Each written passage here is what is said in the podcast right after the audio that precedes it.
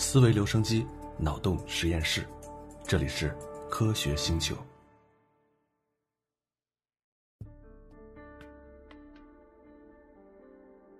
从前有座山，山上有座庙，庙里有个老和尚，老和尚给小和尚讲故事，讲的什么呢？从前有座山，山上有座庙。这样的故事不能无穷无尽的讲下去。我们总是相信所有的故事都应该有一个开头，那么我们宇宙的开端到底应该是什么样子呢？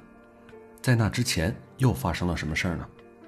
这一小节咱们就聊聊宇宙大爆炸。对于你自己的身份而言，你的来历和成长过程是不可或缺的组成部分。你很清楚自己是如何来到这个世上的，这使你确信自己是历史长河中的一个正常人。但对于宇宙来说，情况就不是这样了。我们的宇宙大概出现在一百四十亿年前，我们并不能说它诞生在神秘的环境里。事实上，科学家知道，在宇宙刚刚诞生之后发生了宇宙大爆炸，但是他们不太了解宇宙诞生的瞬间、宇宙诞生的原因以及宇宙诞生之前到底发生了什么。你要知道的一件事是，科学很有用，它可以回答我们的很多问题。但是它也有局限性，科学理论需要做出预测，并且通过实验来证实。比如说，你对你的猫的行为总结了一套理论，那你应该用小毛球扔它一下，看看它的反应是不是符合你的理论。如果一个理论无法通过实验来检验，那么它就成了哲学、宗教和猜想之类的东西。比如说，如果有人提出，在我们的星系和仙女座星系之间的太空深处。漂浮着一种粉红色的小矮人，目前的科学技术还无法对这个技术的说法进行检验。那这样的话，这不属于科学。深空小矮人的支持者只能靠信念或者其他东西来坚持自己的观点。在历史上，很多理论完成了从非科学到科学的跨越。在科学技术的发达程度足以探测原子之前，物质由细小微粒构成的想法早就存在了，而有了更强大的新工具。这样的理论才能从哲学进入科学领域。宇宙大爆炸的情况也是这样。在过去，人们对早期宇宙的看法一直源于纯粹的猜想，直到最近情况才发生改变。毕竟，你要研究的事儿发生在一百四十亿年前。更重要的是，你怎样去做实验证明你的理论呢？我们又不可能为了科学让宇宙大爆炸再发生一次。幸运的是，宇宙大爆炸留下了一堆烂摊子。那里有各种各样的线索供我们分析。在过去的几十年，我们的技术、数学和物理学都有了很大的发展，我们终于可以在科学领域探讨宇宙大爆炸了。我们可以通过现有的宇宙大爆炸理论预言烂摊子里能找到什么东西，并且对它们进行检验。即便大爆炸发生在很久以前，这也算预测。但是，我们拥有这种能力，并不一定意味着我们知道关于宇宙大爆炸的一切。尤其是在那之前发生的事儿。那为了说清楚我们所不了解的事儿，我们先来看看我们到底了解些什么。宇宙大爆炸的想法出现在二十世纪早期，当时的科学家发现，人们能看到的所有星系都在往远处跑，这意味着宇宙在膨胀。这件事儿在科学上被称为哈勃红移。宇宙学家试图通过爱因斯坦的广义相对论来弄清楚这个发现的含义。因为相关方程描述了时空与引力是如何相互作用的，这个我们以前也聊过。那在这个过程里，他们在理论中发现了膨胀的宇宙。除此之外呢，他们还发现了一件奇事儿：如果沿着这个膨胀的过程往回追溯，那么理论将得出一个和我们的直觉大相径庭的结论：整个宇宙曾经被包含在一个起点之中，它的质量巨大，体积为零，密度无穷大。说到这儿，还有一个小插曲。爱因斯坦本人在捧出了相对论方程之后，也算出了这么一个结果。但是，因为爱因斯坦对稳恒态的宇宙有着坚定的信念，他不相信宇宙是在一场大爆炸中诞生的。那为了避免这件事儿，他就在他的广义相对论方程里，人为加进了一个常数，也就是宇宙常数。这个常数本身什么意义都没有，它唯一的作用就是让广义相对论方程算不出来一个膨胀的宇宙。那后来，爱因斯坦本人也是说，这个是他人生中犯的最大的一个错误。那么说回我们的故事来，从小小的一个点膨胀为今天我们看到的浩瀚宇宙，这个过程我们就把它叫宇宙大爆炸，这就是我们宇宙的起源。很多听说过宇宙大爆炸的人都把它想象成一场爆炸，嘣的一声，并且认为这个和炸弹爆炸的场景应该差不多。在他们的想象里，在大爆炸之前，所有的物质都集中在一个非常小的空间里，之后所有的物质向外飞跃整个空间，形成我们今天所看到的宇宙。其实，真实的宇宙大爆炸远远比这个要复杂的多，其中蕴含着很多至今未解的谜团。这些谜团，咱们一个一个往下说。第一个谜团是量子引力。我们的宇宙曾经是一个超级小的点儿，现在世界上的所有东西都曾经共处一地。被挤压成零体积的一个小点儿，那这个讲得通吗？实际上，根据广义相对论，这个讲得通。但是有了广义相对论，人们才清楚地认识到，宇宙在最小尺度上是一个很奇怪的地方，它充满了违反人们直觉的以概率性法则存在的量子物体。人们认为，当质量致密的使量子力学效应的重要性凸显的时候，广义相对论的预测就会失效。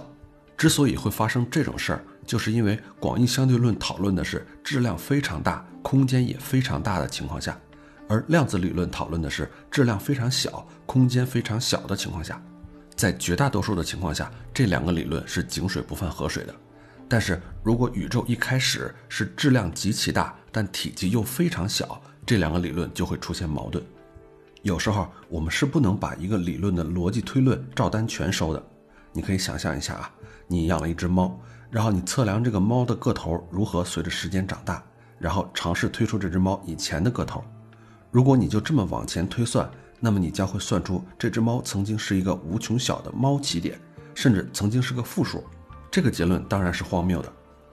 广义相对论和宇宙大爆炸也是这样的，因为我们现在还没有包含相对论的量子理论，所以我们真的不知道如何预测宇宙早期发生的事儿。也就是说。开始于起点的宇宙大爆炸图景很可能并不准确，在那样的时刻，引力效应支配了整个宇宙。可是我们现在连怎么样描述它都不知道。第二个谜团是宇宙为什么这么大？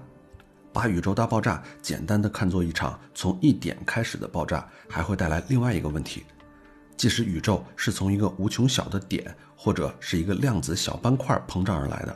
仍然会有某些事物和我们看到的东西不相符，至少有一条就是宇宙不应该这么大。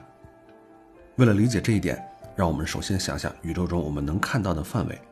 如果你有一台大功率的望远镜，能够捕捉从遥远的恒星长途跋涉到我们身边的星光，那么你最远能看到哪里呢？答案取决于宇宙有多老。你看到了某个东西，这意味着从那个东西发出的光子成功到达了你的眼睛。光子的行进速度有一个极限，也就是我们前面说的光速极限。所以，当你看到一个极其遥远的东西，你看到的其实是很长时间以前的它。也就是说，你能看到多远，取决于宇宙从诞生到现在已经过了多久。如果宇宙是五分钟之前诞生的，那么你最多只能看到五分钟乘以光速这么远的距离，大概就是九千万千米。这听起来很远啊，却只是地球到水星的距离。这就是可观测宇宙的概念。对于宇宙，你的视野范围是一个圆球，你的头就是球心。光从宇宙诞生到现在跨越的距离就是半径。如果这个球的表面上有一点在最早的时刻向你发出了一个光子，那么它刚刚来到你身边，这个就限定了我们能看到的边界。在我们描述的这个球以外的任何恒星、行星发出的光都没有达到我们这里。所以，我们用任何望远镜都不能看到它们。这个概念在某些方面还有点像古老的地心说，只不过我们每一个人位于各自可观测宇宙的中心。随着时间的流逝，这个球会越长越大，我们也将看到更广阔的宇宙。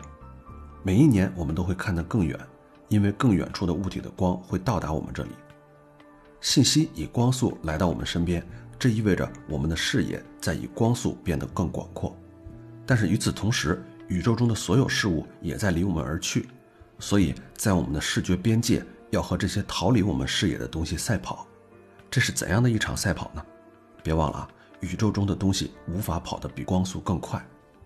所以，如果宇宙中的万物最早是一个微小而有限的量子点，宇宙大爆炸开始之后，在空间中不断的彼此远离，那么我们的视觉边界的扩张速度会比宇宙中的星星远离我们的速度快。我们看得越来越远，我们的视线界限很快就会超越整个宇宙。那会是怎样的一种景象呢？那就意味着我们能够看到宇宙之外没有任何恒星的地方。但是现在我们在任何一个方向都看不到星空的尽头，宇宙仍然比我们的世界更大，即使他已经一百四十亿岁了。我们的谜团还没有说完。第三个谜团是宇宙实在是太光滑了，在你看来，宇宙可能令人生畏，而且杂乱无章，但是它也有一致而且均匀的一面。我们可以在宇宙微波背景辐射中看到这种均匀的性质。让我们来举个例子来谈谈这里面的矛盾。假设你现在很饿，打算用微波炉加热一块点心来吃。我们知道微波炉加热是从里往外加热的，那么几分钟之后，点心的中心会变得很热，而外表皮却还没有那么热。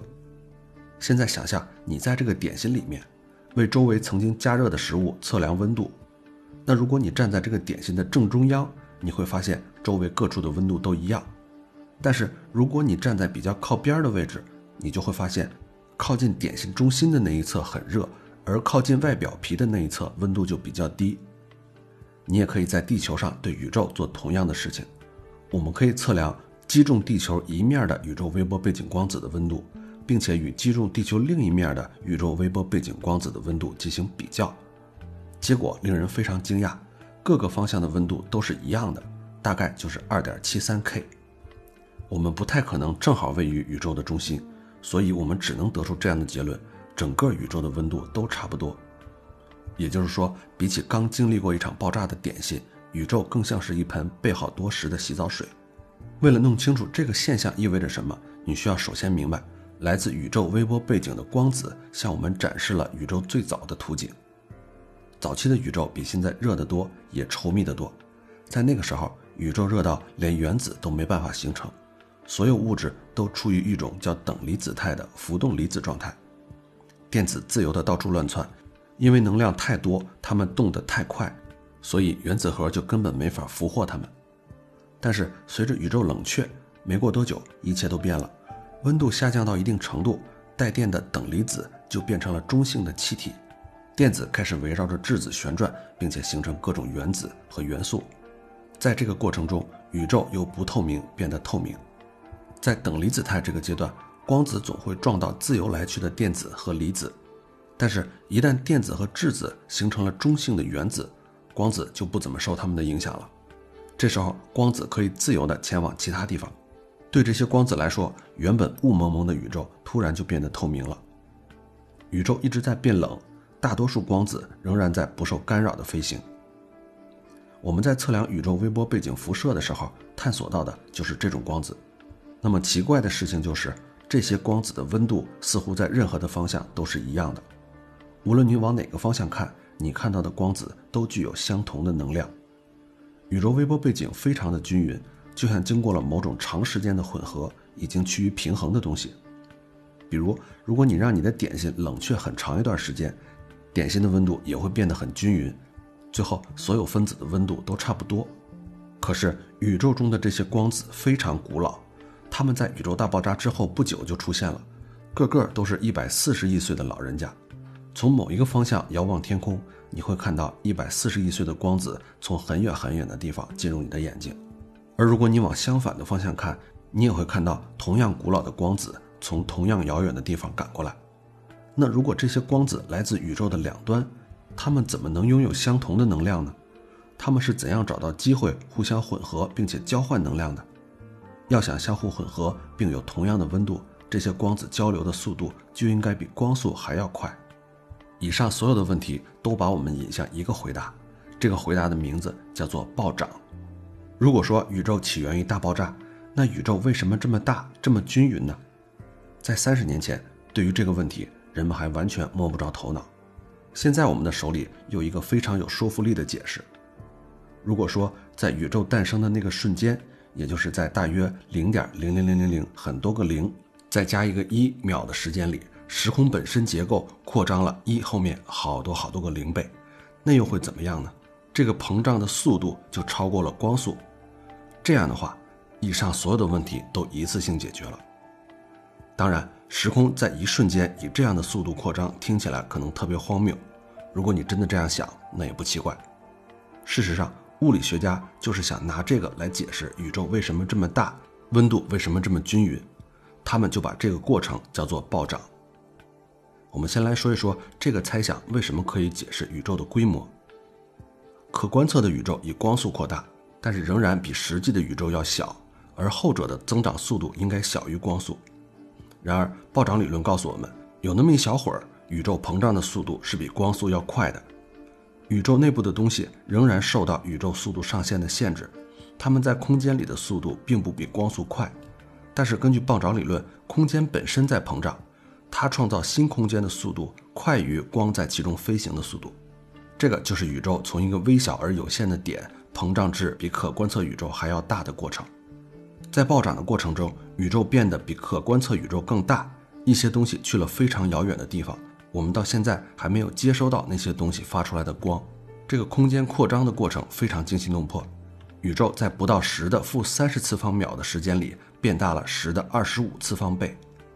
在暴涨结束之后，宇宙还在扩张，它的速度原本比之前慢得多。但是暗能量又使这个速度有所加快。现在可观测宇宙有了一丝赢得赛跑的机会，因为它仍在以光速扩张。可是，在可观测的宇宙之外，还有多大的部分没有被我们看到呢？我们不知道，这个是我们下一小节要聊的话题了。那么，暴涨理论如何解释宇宙的均匀呢？解释这一点意味着找出早期光子相互混合，从而达到温度均衡的方法。暴涨理论认为。这些光子在时空快速膨胀之前的某个时间点靠得非常的近，这样问题就解决了。在暴涨之前，宇宙是一个非常小的地方，光子有足够的时间实现均衡，从而达到同样的温度。而一旦暴涨开始，那些光子就被拆散，并且送到遥远的地方。我们根本没法想象相隔这样远的光子可以拥有同样的温度，但这只是现在的情况。在暴涨之前，它们曾经很亲密地待在一起。听起来很荒谬的暴涨论就这样把所有的问题都解释清楚了。令人惊奇的是啊，这个过程到今天仍然没有结束。现在暗能量仍然在制造新的空间，只不过速度没有以前那么疯狂了。现在暴涨理论已经不只是停留在数学论证阶段，有一些观测结果也提供了支持这个理论的证据。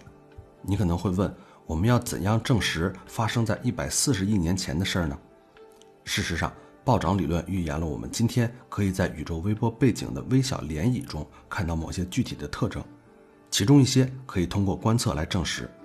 当然，这并不意味着暴涨论一定就是正确的，因为还有其他理论也预测到了同样的特征。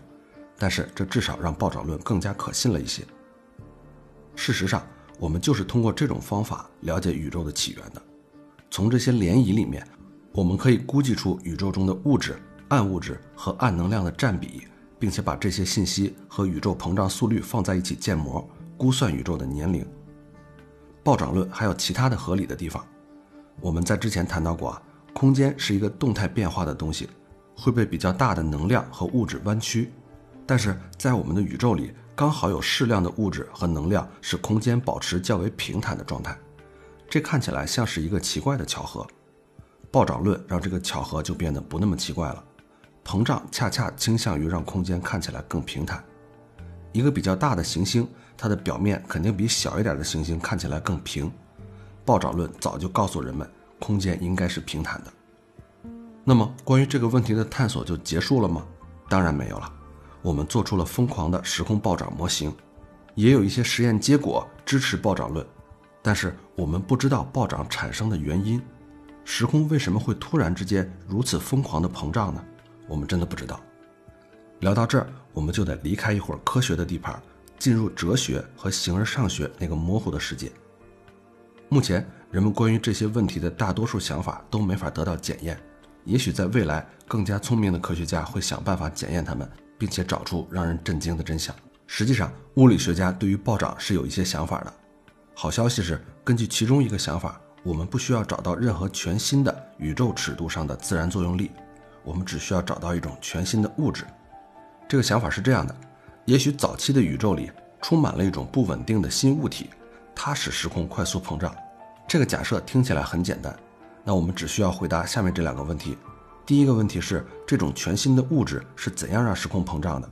第二个问题是这种全新的物质现在去哪里了？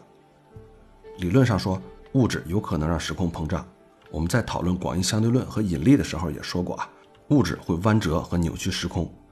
但这个到底是一个怎样的过程呢？引力总是让有质量的物体彼此靠近，但是质量和能量还有让时空扩张的特性。那么这就意味着物体会彼此远离。我们可以把这个当做广义相对论的一个小条款。这个特性就是物质的能动张量和压强项。这两个概念听起来比较专业啊，但是它们的意思不难理解。说白了，就是在某种负压的条件下，物质是可以让空间膨胀的。那么，当暴涨停止的时候，引发暴涨的物质去哪里了呢？答案是，引发暴涨的物质并不稳定，它最后会衰变或者分解成正常的物质。也许我们就可以这样说：早期宇宙中充满了某些带有负压的东西，这使得时空发生了不可思议的高速膨胀。最后，这种引发暴涨的东西变成了更为常见的物质。疯狂的膨胀就这样停止了，于是又大又热的宇宙中充满了稠密的正常物质。这似乎听起来很疯狂，但是可以解释暴涨从何而来。你要知道，暴涨论本身就是一个看起来很疯狂的理论，但是它化解了我们对于早期宇宙的很多困惑。我们并不知道这种奇怪的东西是什么，不过它的这些特性对于物理学家来言并不是特别离谱。在过去几十年里，随着暗能量的发现。人们发现宇宙中完全可能存在引发膨胀的强大斥力。我们已经知道暗能量让宇宙膨胀的越来越快，这个话题我们之前也聊过。但是我们并不知道引发快速膨胀的东西又是什么，它和暗能量之间是不是有什么关联呢？这个我们现在并不知道。聊了半天宇宙大爆炸，它本身已经够神秘了，但是它还关系到一个更大的谜团：为什么会有宇宙大爆炸？宇宙大爆炸之前又发生了什么事儿呢？我们可以把宇宙大爆炸当成一个特殊的时刻，当时整个宇宙是一个极小的点，时间 t 等于零，一切都来自于这最初的一刻。现在我们把这么一个小点换成一个模糊的量子斑块，它可能很小，也可能非常大。把大爆炸换成极短时间以内的暴涨，以及之后由暗能量驱动的普通膨胀，这个问题仍然有意义。但是我们必须在新的背景下重新来描述它。我们不再问大爆炸之前发生了什么，我们要问这个暴涨的量子斑块从何而来。这个斑块必须变成我们的宇宙吗？有没有其他的可能呢？这个斑块会再度出现吗？它真的出现过吗？这些问题我们都不知道。不过令人兴奋的是，这些问题很可能是有答案的。只要有合适的工具，我们就能想办法寻找证据，并且解答它们。接下来我们要聊一聊宇宙起源的几种可能，这里既有很简单的想法，也有脑洞大开的理论。第一种解释是，也许答案就是没有答案，不是所有问题都有让人满意的答案，因为不是所有问题都提得很恰当。霍金就曾经说啊，宇宙大爆炸之前发生了什么这个问题和北极的北边有什么一样，没有任何含义。在北极点，你能去的所有方向都是南方，这里没有更往北的地方了。地球的几何特性决定了这一点。那如果连时空的本身都是宇宙大爆炸那一刻产生的，那么在此之前时空就不存在，我们也不可能知道之前发生了什么。宇宙现在的运转遵循物理定律，宇宙大爆炸应该也可以用物理学定律去解释。但是我们位于时空内部，对于大爆炸之前发生了什么，我们有可能接触不到关键信息。暴涨可能会毁掉之前的世界。并没有留下任何可供我们发现和研究的线索，这个令人不满。但是宇宙并没有义务讨好我们。另外一种解释是，也许一切的关键都在于黑洞。暴涨理论的核心问题是，引发暴涨的致密物从何而来？看看宇宙，我们的目光就落在了黑洞上。在黑洞的世界内部，物质会受到强烈的挤压。有些物理学家就猜测。引发暴涨的奇怪负压有可能是在一个巨大的黑洞内部形成的。事实上，我们可以再往前一步，也许我们整个宇宙就存在于一个包含了所有已知黑洞的巨型黑洞之内。事实上，那些就存在于我们宇宙中的黑洞，确实也有可能容纳了他们自己的微型宇宙。这些想法目前还无法检验，但是他们听起来还是挺酷的。还有一种解释是，也许存在一个循环。大爆炸可能不止发生了一次，我们所知道的那次只是其中之一。在遥远的未来，宇宙中膨胀的过程可能会发生逆转，导致宇宙塌缩，也就是所谓的大挤压。这种挤压会把所有的恒星、行星还有暗物质都挤进一个微小而致密的斑块里，并引发一次新的大爆炸。挤压再爆炸，再挤压再爆炸，这可能是一个周而复始的循环。然而，这种解释在理论上存在一定的问题，涉及挤压中宇宙的减伤情况。不过话又说回来，这只是人们在缺乏线索时的猜想。如果愿意考虑一些疯狂的想法，我们说不定能找到某个突破点。当然了，把这个想法从创造性的猜想变为可检验的科学假设是非常困难的。宇宙大爆炸很可能已经毁掉了上一个周期存在的一切证据，这意味着在下一次大挤压毁灭我们之前，我们永远都不会知道答案。更疯狂的解释是，也许宇宙不只有一个，存在这样一种可能。具有负压的这种奇怪东西膨胀得很快，并且在膨胀的过程中产生了更多怪东西。尽管这种怪东西会衰变成正常的物质，但是它有可能衰变的并没有那么快。那如果这种东西产生的速率快于衰变的速率，那么宇宙就会一直暴涨下去，因为新产生的怪东西总是比衰变的怪东西要多。如果这个理论是正确的，那么这些东西引发暴涨的过程现在还在持续。换句话说，我们现在还在暴涨的过程中。那么，发生衰变的地方是什么样的呢？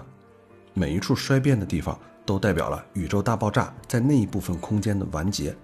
在那样的地方，充满正常物质的宇宙开始缓慢的膨胀。每一处这样的地方都可以形成一个口袋宇宙，我们就居住在其中一个口袋宇宙里。暴涨其实一直在持续，多重宇宙不断的出现。如果暴涨持续产生空间的速度快于光的速度，那么不同的口袋宇宙就永远不会有交集，因为它们之间的物质暴涨得太快了。那其他的口袋宇宙是什么样呢？我们当然不知道。也许每一个口袋宇宙都和我们的宇宙相似，也拥有同样的物理定律，只是随机的初始条件稍微有点不同。口袋宇宙的结构也大致相同。如果暴涨一直在持续，那么外面可能存在无穷多个口袋宇宙。无穷这个词儿是一个非常强大的概念，因为这意味着每一种可能都会发生，无论它有多么不可能。在无穷多的宇宙里，一个几乎不可能的事件甚至可以发生无数次，只要它的可能性不是零。如果这个理论是正确的，那就意味着其他的宇宙可能容纳着地球的翻版。有的版本的地球上还居住着没有经历过小行星灾难的恐龙，有的地球上居住着殖民北美的维京人。有的居住着另一个你，此时此刻正在听着其他的节目。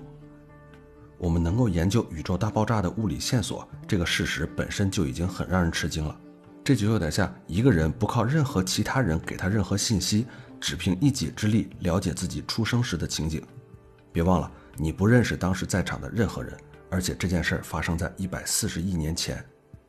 对于那样的时间尺度，我们在地球上的人生只不过是一个短暂的瞬间。但我们却在这个瞬间审视宇宙，寻找线索，回溯时间的原点，展望可观测宇宙的最远处。在这个瞬间之外，人类会发现什么呢？也许有一天，人们会明白暴涨从何而来，并在这个过程中了解新物质或者已有物质的新特性。也许啊，还有更令人激动的事发生。也许有一天，我们的知识会超越宇宙的起点，我们将看到宇宙大爆炸之前到底发生了什么。我们会在另一边找到什么东西呢？是漂浮在怪东西中的其他宇宙，还是正在遭受挤压的另一个世界呢？现在这些都是哲学问题，但是在未来的某一天，它们有可能具有科学意义，而我们的后代会知道问题的答案。今天的哲学，也许就是明天的科学。好了，这一期关于宇宙大爆炸，咱们就聊这么多。欢迎你留言给我，和我一起探讨。咱们下期再见。